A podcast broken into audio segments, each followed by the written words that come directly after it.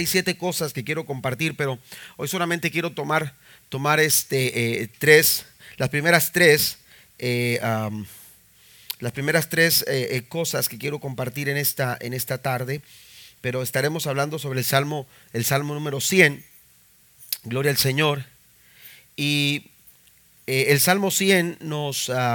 nos, ah, nos invita a, a, presentarle al Señor nuestra adoración, una adoración genuina, una adoración eh, eh, de lo profundo de nuestro, de nuestro corazón. Pero eh, la adoración, hermanos, hace algunos años, de unos años para acá, ha tomado quizás, este, ha sido tema, tema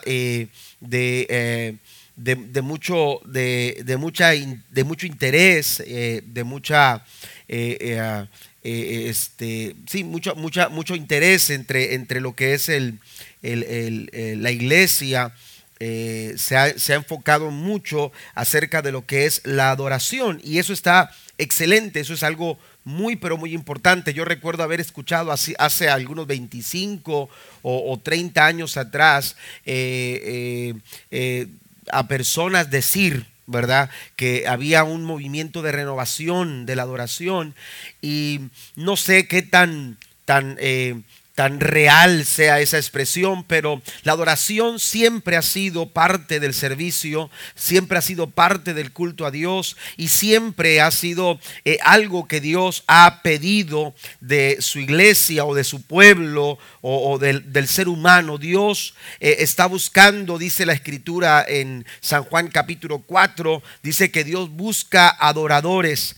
Eh, Dios tiene la intención de, de, buscar nuestra adoración. Dios quiere escuchar nuestros corazones en adoración a él. Pero eh, como lo menciono, en los últimos años ha sido un énfasis de eh, eh, un tema de mucho énfasis en estos últimos años. Pero en la Biblia la adoración es un tema central. Amén. La adoración no tiene que ver con épocas, no tiene que ver con, con ah, tiempos, no tiene que ver con nada de eso. La adoración es uno de los temas centrales que la Biblia nos presenta. Eh, también me he encontrado que hay una lucha de, ah, no sé cómo decirlo, pero hay una lucha a veces entre lo que fue la adoración hace 20 años, hace 30 años atrás, eh, eh, cuando teníamos nuestros himnarios, cuando usábamos los himnarios, cuando eh, se cantaban los coritos llamados, ¿no? Los coritos antiguos o los coritos de nuestra época, que yo también los canté y todavía los canto, claro que sí entonces con los nuevos. Amén. Y como que hay una lucha de que si esto, de que si aquello, que si lo otro. Eh, la adoración no tiene que ver con lo nuevo ni con lo viejo. Amén. La adoración tiene que ver con el corazón. La adoración tiene que ver con nosotros, amén. Eh, con nosotros, ya sea que usted cante un solo Dios hacia el hombre feliz o, cante eh, eh, la canción o el tema que, que esté sonando ahora mismo con, con, el último proyecto de adoración de, alguna, de algún artista cristiano, qué sé yo. Pero lo importante, amados hermanos, es entender que la Biblia nos expresa los, los elementos importantes de la adoración de lo que realmente la adoración eh, eh, significa. Si usted va al Salmo número 100, se dará cuenta, vaya conmigo por favor ahí en sus Biblias nos vamos a encontrar con eh, algunos imperativos que tienen que ver, eh, con lo que es la adoración. Hoy solamente estaré eh, tomando o considerando tres de estos imperativos. La adoración no tiene que ver con un, con un pueblo específico o con una lengua específica o con alguna nota o algún acorde específico. Amén. Yo he encontrado algunos músicos que dicen, a mí me gusta utilizar este tipo de acordes cuando cuando yo eh, interpreto, cuando yo canto. Bueno, ese es tu gusto.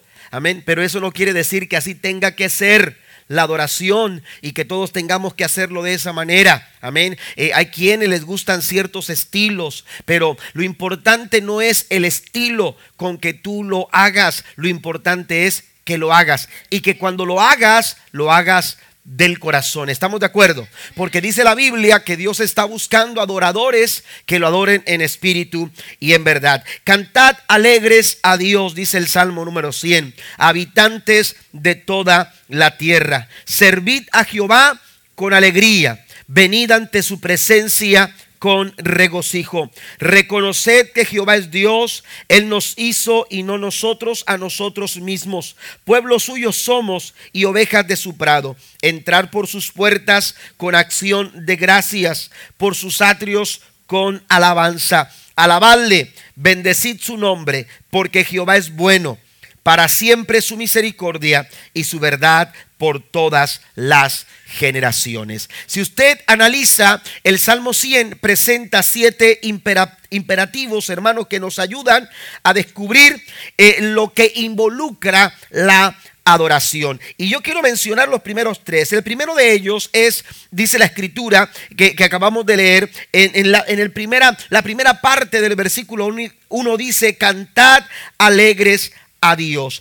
Esta palabra, hermanos, habla de expresión. La adoración aleluya, tiene que expresarse. La adoración se expresa y se expresa de muchas formas y de muchas maneras. Eh, se expresa no solamente a través de un canto, no solamente a través de una melodía, no solamente a través de un instrumento, se expresa a través de un estilo de vida. Y aquellos que adoran, que genuinamente adoran al Señor, no tienen que cargar una guitarra a donde quiera que van o no tienen que cargar un instrumento a donde quiera que van cada vez que quieran expresar su adoración. Lo cierto es que la adoración es expresión. Y cada vez que usted expresa al Señor, aleluya, usted está adorando. Y cada vez que usted está expresando eh, con su vida al Señor su amor, su reconocimiento, su entrega total a Él, cuando usted está expresándole al Señor, aleluya, un, un sentir profundo de amor hacia Él, usted está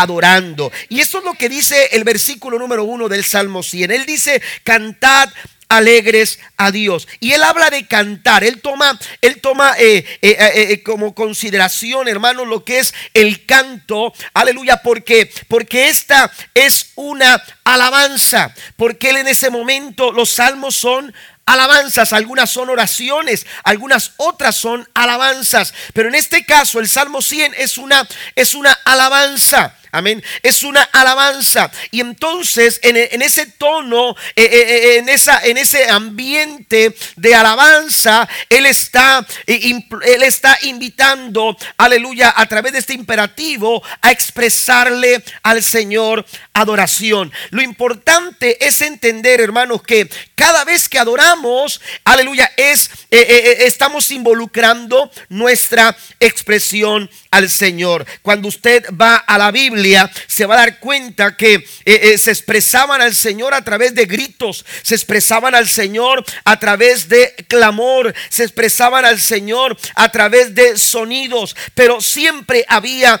expresiones. Por ejemplo, cuando usted va, aleluya, a la Biblia y se da cuenta que el pueblo está para conquistar Jericó, la Biblia dice que Dios claramente le da instrucciones a Josué de cómo sería, aleluya, la estrategia para poder conquistar Jericó. Y cuando el pueblo está listo para conquistar, aleluya, el pueblo está, eh, aleluya, eh, eh, en adoración. ¿Por qué? Porque están listos para expresar. Y la Biblia dice que cuando Josué organiza al pueblo de Israel para salir a la conquista, de Jericó, la Biblia dice que puso a los sacerdotes que llevaban el arca del pacto. Recuerde que el arca del pacto era, aleluya, eh, eh, era la representación, el símbolo de la presencia de Dios en el pueblo. Los sacerdotes llevaban el arca y cuando los sacerdotes caminaban, aleluya, tomando, tomando el arca sobre sus hombros, la Biblia dice que el pueblo iba detrás,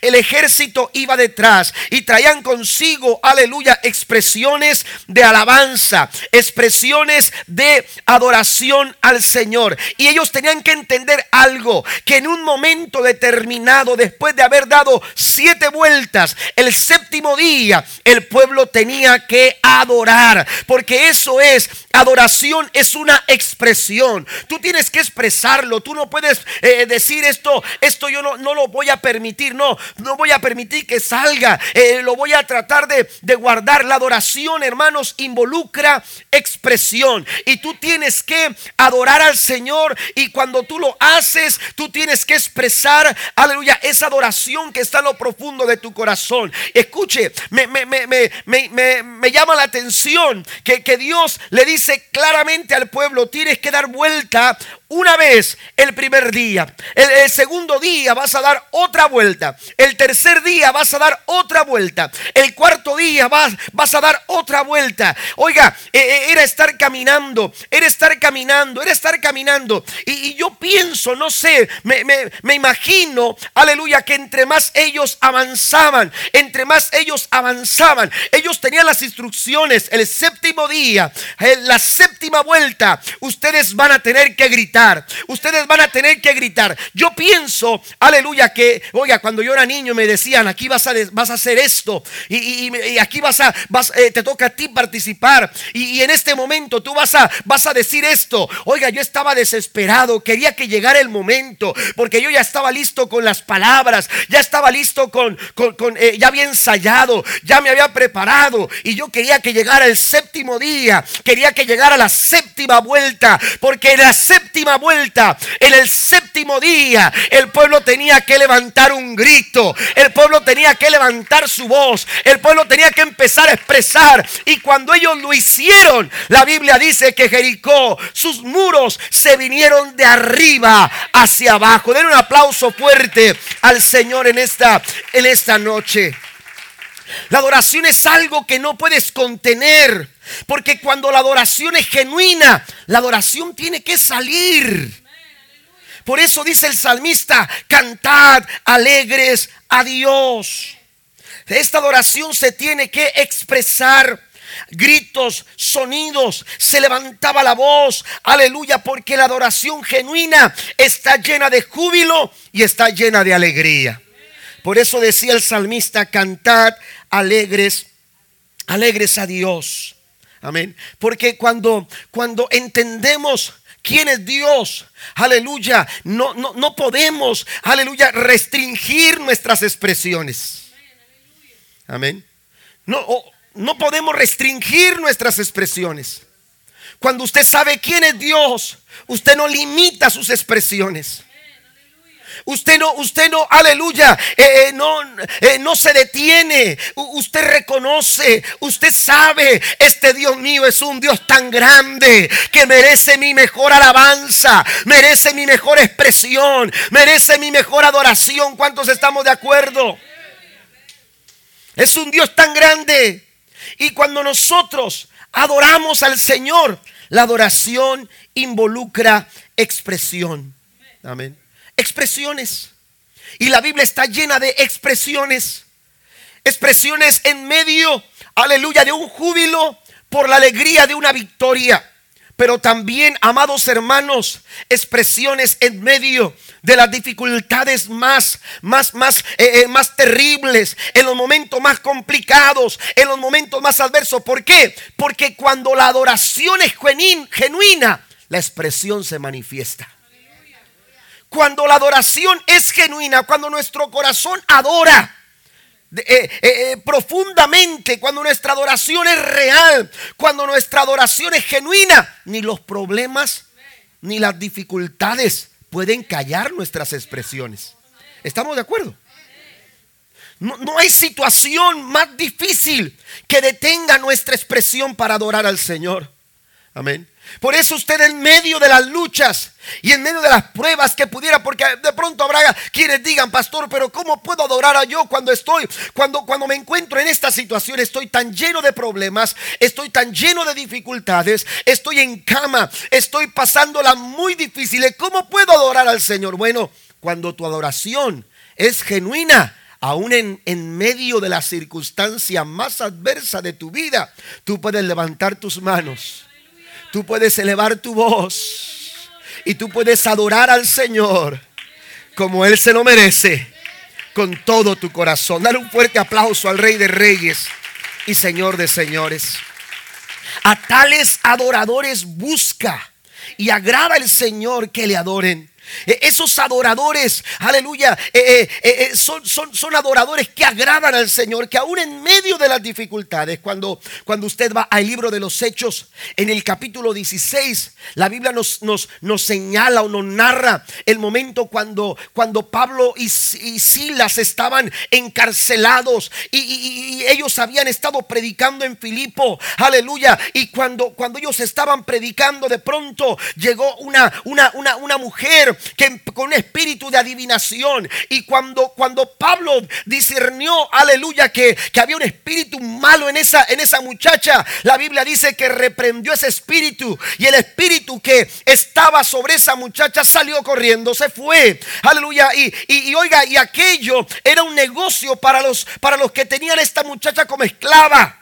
Porque ellos lucraban a través de, ese, de esa manifestación del enemigo. Aleluya, sobre esa muchacha. Ellos lucraban, sacaban, sacaban eh, ganancias. Pero cuando ese espíritu dejó el cuerpo de esa muchacha, las ganancias se le vinieron abajo. Y se quejaron y, movieron sus influencias. Y de pronto llegaron, aleluya, eh, eh, con las autoridades y dijeron, mira, Pablo está alborotando. Pablo está, pasó esto con Pablo. Y entonces dice la Biblia que los tomaron aleluya, injustamente. Oiga, a veces hay situaciones que estamos viviendo, que estamos pasando, que a nosotros nos parecen injustas y preguntamos, ¿por qué paso por esto? ¿Y por qué estoy, y, por qué estoy pasando por aquí? ¿Y por qué estoy viviendo esto? ¿Y por qué estoy experimentando esto? Pues Pablo fue llevado a la cárcel y la Biblia dice que lo llevaron a la cárcel más oscura y lo pusieron en aquel lugar y, entonces lo, lo encadenaron. Su cuerpo estaba completamente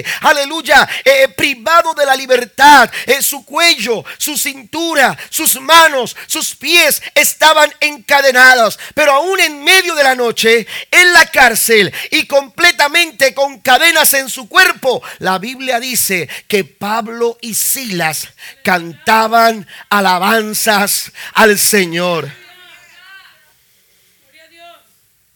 Cuando la adoración es genuina, Nada puede detener tu expresión. Pero ¿cómo si no puedo levantar las manos? ¿Se acuerda de aquel, de aquel coro que cantábamos? Yo le alabo de corazón. Yo le alabo con mi voz. Y si me falta la voz, yo le alabo con las manos. ¿A cuánto no les ha faltado las manos? A mí me encanta cantar. Canto feísimo. A lo mejor un poquito la, voz, sí. ¿Qué dije? Ah, las manos. Bueno, bueno es que me estoy ocupado. ¿verdad? Pero pero oiga, de, repente uno quiere cantar, pero andas gastado de la voz y, no puedes cantar como quisieras. Pero dice ese canto que cantábamos hace algún tiempo, yo le alabo de corazón, yo le alabo con mi voz. Si me falta la voz, yo le alabo con las manos. Si me faltan las manos, yo le alabo con los pies. Y si me faltan los pies, yo le alabo con el alma. Pero si me falta el alma, es que ya me fui con él. Las expresiones de adoración y de alabanza no las puede detener absolutamente nada cuando estas expresiones salen de una adoración que es genuina, aleluya, que nace y parte de lo más profundo de nuestros corazones. Por eso, aun cuando Pablo estaba encadenado, aun cuando Pablo tenía motivos suficientes para tener cara larga, para tener, aleluya, eh, eh, dolor en su corazón y decir, eh, ahora sí me vas a perdonar, Silas, pero no soy aquel Pablo alegre, no te busques aquel Pablo, aleluya, contento o agradecido o, muy entusiasmado, olvídate de ese Pablo, hoy te, te, encuentras al lado de un Pablo triste, ah, no, no, no, la Biblia dice que Pablo levantaba su voz y los presos escuchaban, oiga, qué tan, tan profunda fue su adoración. Aleluya, que cuando él expresó su alabanza, la Biblia dice que la cárcel empezó a simbrarse. Aleluya, desde sus cimientos. Y empezó a estremecerse la cárcel, que las puertas, las puertas tuvieron que abrirse. Cuando tú adoras de lo más profundo de tu corazón, no hay cárcel que se resista, no hay problema que se resista, no hay puerta que no se pueda abrir cuando tú adoras de lo más profundo de tu ser. No detenga su adoración. No quede callado, exprésela. Aleluya, el enemigo quiere callarte. El enemigo quiere que enmudezcas. El enemigo quiere que no lo hagas. Porque él sabe que cuando la adoración se expresa, la adoración produce grandes, grandes cosas para la vida del pueblo del Señor. Adoremos a Dios. Por eso el salmista, el salmista está exhortando, porque es un cántico de exhortación, una alabanza, pero con ese sentir de exhortar al pueblo y decirles, no se queden callados, no es tiempo de estar callados, no es tiempo de, desmudecer, es tiempo de expresarnos. ¿Qué es lo que tienes tú para expresar tu adoración? Pastores es que yo no canto como la hermana Irma, tampoco yo. Pastores que yo no toco como, como toca el hermano Armando, tampoco yo. Amén. Pero tenemos nuestra adoración y de alguna manera tenemos que expresarla. Usted sabe la mejor forma en la que usted lo puede hacer. Aquí el llamado es no se deje callar. Vamos a expresar nuestra adoración. Vamos a expresar nuestra adoración. Amén. Segundo, la adoración, hermanos, el segundo imperativo. La adoración también involucra servicio. Amén. Dice el salmista, cantad alegres a Dios, habitante de toda la tierra, servid a Jehová con alegría. Esto, esto, eh, eh, la palabra servicio, hermanos, involucra eh, actitud, involucra trabajo, involucra hacer una obra, trabajar para otro. Eso es servir. Cuando usted sirve no trabaja para usted. Cuando usted sirve está trabajando para otra persona. Amén. Y, en ese servicio, la adoración también, hermanos, está implícita. Y cuando David habla, lo hace en imperativo, es decir, con una orden. Amén. Es una orden. Tienes que adorar al Señor y esto involucra que tú sirvas. Amén. Y la adoración también, además de expresión, es servicio. Y cuando usted está sirviendo, usted está adorando. Hace un momento hablábamos de expresión. Quizás esa sea tu expresión de adoración. Amén. Quizás ese es el instrumento que Dios utiliza para que tú adores. Y mire, quizás eh, algunos estamos limitados con, con, la voz. Entonamos, pero no tenemos una buena voz. O estamos limitados porque no se nos dan los instrumentos no se nos dan eh, eh, el tocar alguna melodía, amén. Pero, pero en cuanto al servicio, creo que todos podemos expresar. En el servicio creo que todos podemos desempeñar nuestro trabajo y lo podemos hacer de la mejor forma. Y la mejor forma es con la actitud. La Biblia nos dice, hablando el apóstol Pablo, que todo lo que hagamos, sea de palabra o de hecho, lo hagamos como para el Señor. Y en otras expresiones también se utiliza que lo hagamos de corazón. Es decir, nuestras actitudes determinan el tipo de servicio que nosotros realizamos en nuestra vida. Amén. Y cuando hablo de servicio estoy hablando de adoración. Porque la adoración involucra servicio. Por eso es importante que tú reflejes tus actitudes, o, o, o, o, de alguna manera eh, eh, eh, veas tus actitudes, que analices las actitudes en tu corazón. ¿Por qué? Porque cuando la actitud es buena, nuestra, nuestra expresión será buena delante del Señor. Amén. Cuando nuestra actitud es buena, Nuestras expresiones serán buenas también, serán sanas, serán saludables y serán agradables delante de los ojos del Señor. ¿Cuántas personas sirven, pero lo hacen con una mala actitud? ¿Por qué? Porque no lo están haciendo para Dios, lo están haciendo para los hombres. Ahí está mal. Amén. Queremos agradar al hombre, queremos que el pastor nos reconozca, queremos que la gente nos vea, queremos que las personas, Jesús habló de ese tipo de gentes, aleluya, que, tienen la misma actitud que hubo en los fariseos. ¿Y cómo los llamó Jesús? Hipócritas. Hipócritas. Y, y a Dios no le agrada esa actitud. Así que cuando nosotros servimos, tenemos que hacerlo con la mejor actitud. Cuando usted quiere servir dentro de la iglesia, asegúrese que usted lo va a hacer con la mejor actitud. Amén. Porque Dios está buscando ese tipo de adoradores. Tales adoradores, el Señor busca que lo adoren. Bien pudiéramos decirlo de esta manera. Tales servidores, el Señor busca que le sirvan. Porque adoración es expresión, pero también es servicio. Y cuando nosotros mostramos nuestro servicio al Señor, mire, mire, la adoración está íntimamente ligada con el servicio. Jesús declaró en la tentación en el desierto, ¿se acuerda cuando en Mateo capítulo 4 y en Lucas 4 también nos encontramos la narración de las, las tentaciones de Jesús? Cuando Satanás llegó para tentarlo, Jesús declaró en una de esas tentaciones, el Señor dijo, al Señor tu Dios adorarás y a Él solo servirás. Amén. Vas a adorar al Señor. ¿Por qué? Porque la adoración está ligada, hermanos, íntimamente con el servicio. El servicio, el servicio viene como consecuencia directa de una vida que está adorando al Señor. Amén. Usted ve a una persona que es servicial dentro de la iglesia. Usted tiene que reconocer que ese hombre es un adorador. Que esa mujer es una adoradora Amén. Que son adoradores. Dios se agrada de sus corazones porque le están adorando a través de su servicio.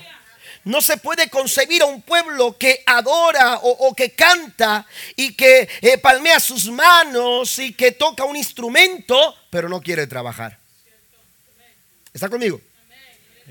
No podemos concebir Aleluya. Eh, ¿Esto por qué? Porque la adoración es expresión, pero la adoración también es servicio. Amén. La adoración también es servicio. Por eso es importante, amados hermanos, aleluya, entender el por qué el salmista habla de que sirvamos a Jehová y lo hagamos con alegría. Amén.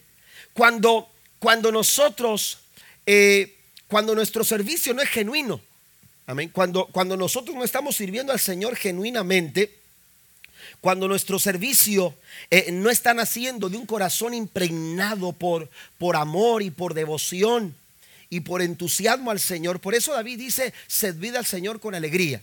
Porque cuando, cuando, cuando no tenemos esa clase de corazón en nuestro servicio, hermanos, nuestra, nuestra alegría se va a ir apagando. Amén. ¿Se ha fijado que hay quienes comienzan con todo el ánimo? Amén. Y luego ya no saben qué hacer. Sí. A la primera de, eh, situación, hermanos, renuncian. A la primera situación, este, eh, eh, empiezan a, ver las cosas de una manera diferente, ya no, ya no, se, ya no se sienten a gusto y empiezan a, quedar mal. ¿Por qué? Porque su, el sentir por el servicio no es saludable. Pero cuando usted está alegre, cuando usted tiene un corazón alegre por servir, cuando usted está eh, en esa, eh, eh, en esa, en ese primer amor, cuando usted está, aleluya, dispuesto a servir al Señor con alegría, aleluya, puede, puede, pueden venir muchas cosas, pueden, pueden venir, oiga, yo me he encontrado con personas que quieren servir, pero no quieren que les digan cómo lo hagan. No, pastor, mire, si usted me puso aquí, yo lo voy a hacer como yo quiero. No, espérame, espérame, no es así. Hay una visión. Hay un, hay un programa, hay una forma, hay una manera en que lo tenemos que hacer. Amén. Necesitamos gente que sirva al Señor con alegría. Aun cuando pareciera, aleluya, que las cosas se pueden hacer de otra manera, ellos están dispuestos a hacerlo no para nos, no para el hombre, no para mí tampoco, sino para el Señor. Den un aplauso fuerte al Rey de Reyes y Señor de Señores. Y por último, la tercera, el tercer imperativo, el tercer imperativo es venid. Amén. Dice el versículo número 2 al final. Después de decir cantad alegres a Dios, después de decir servid a Jehová con alegría, el tercer imperativo es venid ante su presencia con regocijo. Amén. Este tercer imperativo, aleluya, involucra involucra comunión involucra comunión, porque la adoración es expresión, la adoración es servicio, pero la adoración, hermanos, es comunión. Un pueblo que está en comunión es un pueblo que está adorando. Cuando usted está en comunión, cuando usted busca la comunión, cuando usted se, involucra en la comunión, usted está adorando al Señor. El Señor siempre ha buscado un pueblo, aleluya, que esté unido. Un pueblo que esté siempre, aleluya, buscando estar en comunión. A Dios le agrada que su pueblo esté en comunión. Pero ¿qué sucede a veces con nosotros? Amén. Nosotros eh, eh, tendemos, aleluya, tenemos la tendencia de segregarnos. ¿Qué quiere decir esto? Separarnos. Amén. Cuando las cosas no nos gustan, cuando, cuando, cuando eh, eh, eh, las, personas o, el trato o, el carácter de alguien nos incomoda, a veces tendemos a segregarnos. Y, y esto va contrario al sentir de Dios. Amén. Dios habla de su iglesia como una congregación. Congregarse es diferente a segregarse. La segregación habla de la separación de la grey. La congregación habla de la comunión de la grey. Y cuando nos congregamos, aleluya, eh, estamos en comunión.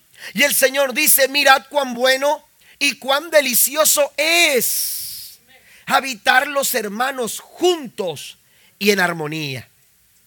Dios está buscando un pueblo que esté en comunión. Pero escuche esto, nosotros podemos estar en comunión con el pueblo, pero tenemos que estar en comunión con Dios. Por eso dice el salmista en esta, en esta exhortación, él dice, venid ante su presencia con regocijo. Ahora entendemos que si vamos a la presencia de Dios, Jesús dijo en cierta ocasión, si ustedes están ya en el altar, Amén. Y, están para ofrecerle al Señor su ofrenda. Pero se acuerdan que tienen algo pendiente con algún hermano, dejen la ofrenda y vayan y arreglen eso. Porque si queremos ir ante la presencia de Dios, si queremos presentarnos delante de Dios, tenemos hermanos que presentarnos, amén, en comunión con el pueblo de Dios. ¿Cómo puedes decir amar a Dios al cual no has visto y a tu hermano que lo ves no lo amas? Amén. No se puede no, no, no, no es algo, aleluya, eh, eh, eh, que, se, pueda, se experimentar si no estamos en comunión con el pueblo. Es que a veces decimos, yo amo a Dios, pero, pero con la iglesia tengo mis reservas. No se puede. La oración es comunión. Y cuando nosotros estamos en comunión con el pueblo, podemos estar en comunión con nuestro Dios. Por eso eh, eh, David asume, aleluya, esta realidad y él dice, podemos venir ante su presencia, porque cuando estamos en comunión con el pueblo, no hay nada que nos impida para estar en la presencia del Señor. Y entonces, cuando él habla de venir, está hablando de comunión. Mire, quiero llevarlos a, eh, a, una, a un pasaje en San Juan, por favor, vaya conmigo a San Juan. En el capítulo número uno del Evangelio según San Juan, Amén. Cuando, cuando Jesús apenas comenzaba eh, eh, a, a desarrollar su ministerio, la Biblia dice, el siguiente día, amén, Juan había bautizado al Señor y entonces el bautismo fue el inicio, marcó el inicio de su ministerio terrenal. Y entonces dice el verso 35, el siguiente día, otra vez estaba Juan y dos de sus discípulos. Y mirando a Jesús que andaba por allí, dijo, he aquí el Cordero de Dios. Dice, le oyeron hablar los dos discípulos y siguieron a Jesús. Está hablando de los dos discípulos que estaban con Juan el Bautista. Amén. Pero estos dos dejaron a Juan el Bautista para qué? Para seguir a Jesús. Y entonces el verso 38 dice, y volviéndose Jesús y viendo que le seguían, les dijo, ¿qué buscáis? Ellos le dijeron, rabí, que traducido es maestro, ¿dónde moras? ¿Dónde vives? ¿En dónde descansas? ¿Cuál es tu lugar donde tú eh, eh, estás viviendo? Escuche, la respuesta de Cristo fue esta. Les dijo, venid y ved. Amén. Venid y ved. Fueron y vieron donde moraba y dice, y se quedaron con él aquel día. Amén. Eso es comunión. Cuando tú vienes a Él, cuando tú vienes al Señor, adoración es estar en comunión con Dios.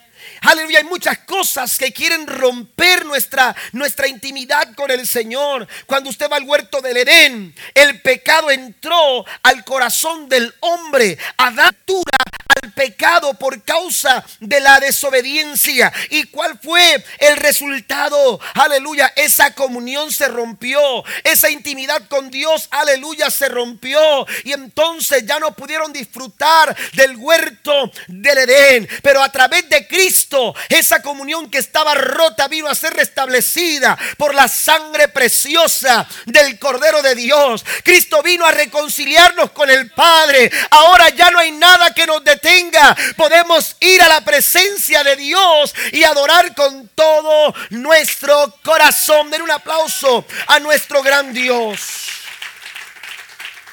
Y aleluya. Y entonces Jesús le dijo, vengan y vean. ¿Cuántas cosas Dios desea que nosotros veamos? ¿Cuántas cosas no están claras en nuestra vida? Cuántas, cuántos momentos de indecisión, cuántos momentos de temor, cuántos momentos de angustia, cuántos momentos de desesperación el Señor quiere disipar, quiere borrar, quiere quitar de tu vida, quiere disipar el temor, quiere disipar la angustia, quiere quitar, anular la desesperación. Pero para hacerlo tú tienes que entrar a la presencia de Dios. Venid, como dice el salmista, vamos a la presencia del Señor. Y cuando tú estás en la presencia de Dios, la Biblia dice que en su presencia hay plenitud de gozo y delicias a su diestra para siempre. Venid, dice, venid ante su presencia. Esta expresión se escucha una y otra vez en el libro de los salmos. Pasen los músicos, por favor, que estén aquí. El salmo número 95. Aleluya, si usted va al versículo 6. Mire, Salmo 95, versículo 1 en adelante dice, venid y aclamemos alegremente a Jehová. Esto está diciendo, exprésense, levanten la voz, tenemos que hacer una expresión delante de su presencia. Cantemos con júbilo a la roca de nuestra salvación. Lleguemos ante su presencia con alabanza. Aclamemos con cánticos porque Jehová es Dios grande y Rey grande sobre todos los dioses. Porque en su mano están las profundidades de la tierra y las alturas de los montes son suyas. Suyo también el mar, pues él lo hizo y sus manos formaron la tierra seca. Venid una vez más, adoremos y postrémonos. Arrodillemos delante de Jehová nuestro Hacedor, porque Él es nuestro Dios, nosotros el pueblo de su prado y ovejas de su mano. Venid, es una invitación constante que Dios nos hace todos los días, porque tú no tienes que estar en el templo, aleluya, tú no tienes que escuchar, aleluya, un grupo tocar para poder adorar al Señor. Donde quiera que estás, donde quiera que te encuentres, en la circunstancia en la que tú estés, tú puedes elevar tu corazón en adoración al Señor y disfrutar la presencia de aquel que todo lo puede. Porque la intención la intención de Dios al invitarnos a venir es descubrir. Jesús les dijo, venid y ve Venid y ve No tienes por qué estar así. No tienes por qué estar pasando por esto solo. No tienes por qué estar atravesando por esa situación solo. No tienes por qué seguir luchando. Aleluya. con tus fuerzas. Llegará el momento en que te canses y ya no puedas más. Jesús dice, venid y ver Venid y ve Y cuando tú vienes en adoración al Señor, tú descubres, tú descubres lo que dice el salmista. Él es bueno, Dios grande. Él es rey grande sobre todos los dioses, porque su mano, en su mano están las profundidades de la tierra. Suyo es el mar, dice el salmista. Cuando tú vienes, tú descubres las grandes cosas que Dios puede hacer en nuestra vida. Porque cuando venimos a Él, dice el salmista en el verso 6, nos postramos y nos arrodillamos. Oiga, cuando usted viene a Dios, usted va a sentir la grandeza de Dios. Y se va a dar cuenta, mire, ese venid es una manera de de encontrar que nosotros somos tan pequeños, que nosotros estamos tan limitados, que tenemos tantas imposibilidades, que tenemos tantas dificultades para hacerle frente a nuestro día a día. Por eso el Señor dice, ven, porque cuando tú vienes a Él, tú vas a descubrir no solamente que eres pequeño, y que tienes tantas incapacidades para resolver tus problemas, sino que vas a descubrir que al Dios al que tú adoras es un Dios pero muy grande. Dije que Dios es muy grande.